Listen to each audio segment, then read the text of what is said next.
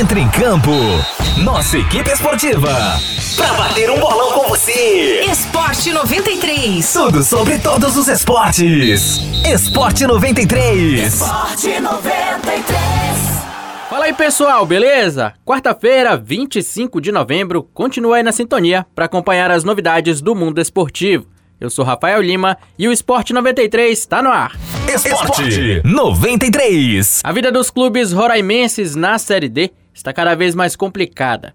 Na segunda-feira tivemos a eliminação do Baré e ontem a situação ficou delicada para o São Raimundo.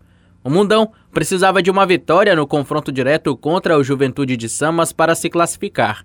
E o duelo, que aconteceu na cidade de São Mateus, no Maranhão, foi equilibrado. Apesar disso, o Puraqué abriu o placar aos 20 minutos do primeiro tempo.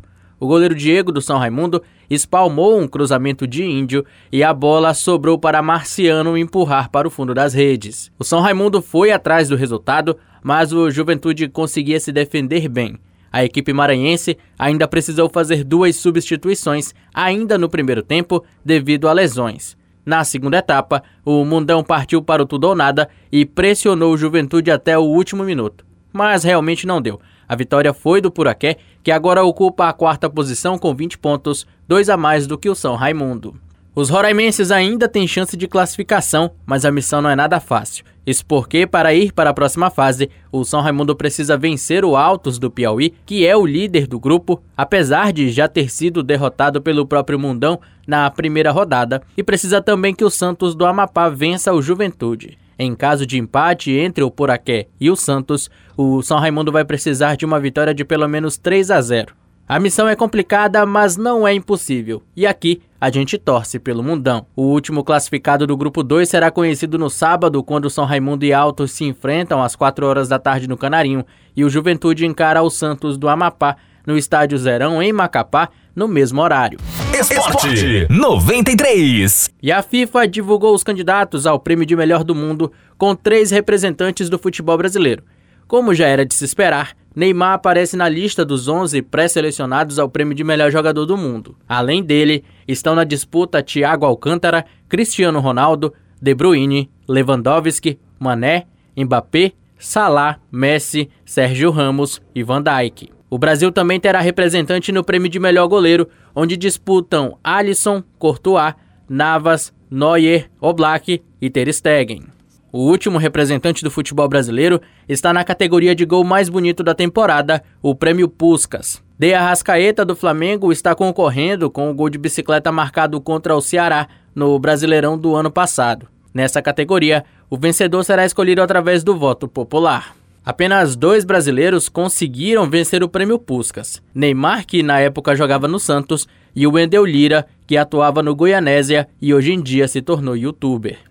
Vale lembrar que a pandemia de Covid-19 forçou a FIFA a atrasar a entrega dos prêmios. A cerimônia deveria ter ocorrido no dia 21 de setembro, agora está marcada para o dia 17 de dezembro, com o anúncio por transmissão de vídeo e sem festa presencial. Esporte 93. E ontem foi noite de Libertadores. Libertadores, Libertadores.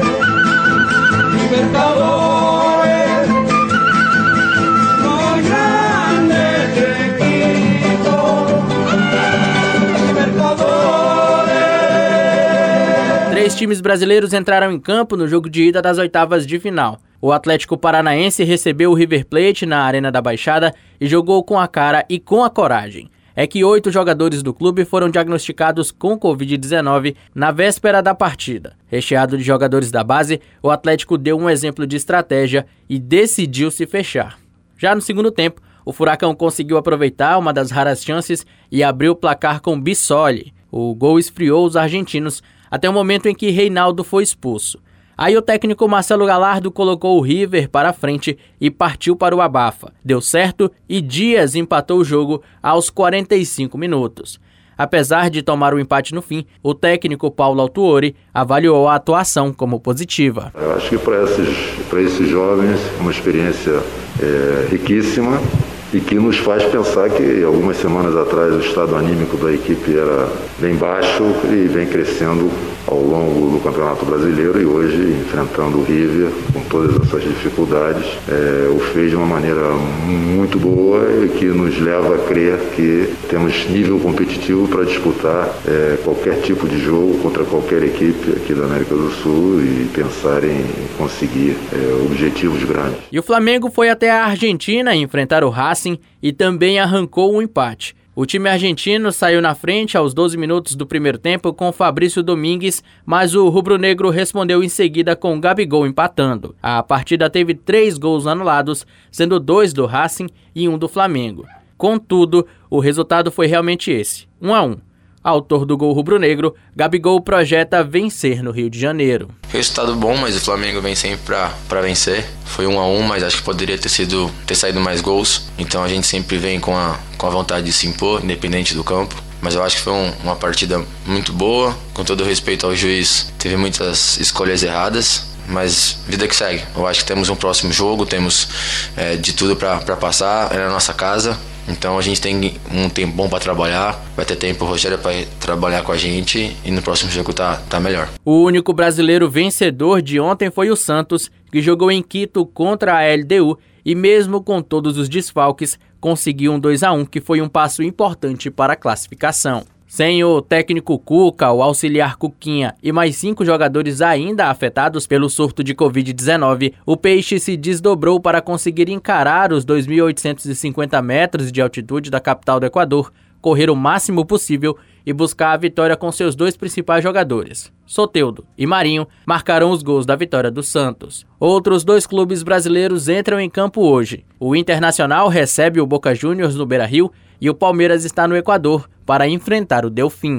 Esporte 93. Ouvinte, é isso. O programa de hoje fica por aqui, mas relaxa que amanhã a gente está de volta. Não esquece que o Esporte 93 já está disponível no Spotify e também no Deezer. É só pesquisar Rádio 93 FM RR. A produção deste conteúdo é da nossa central de jornalismo.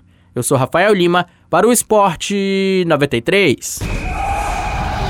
Esporte 93. A seleção da 93 entra em concentração. Mais informações esportivas amanhã.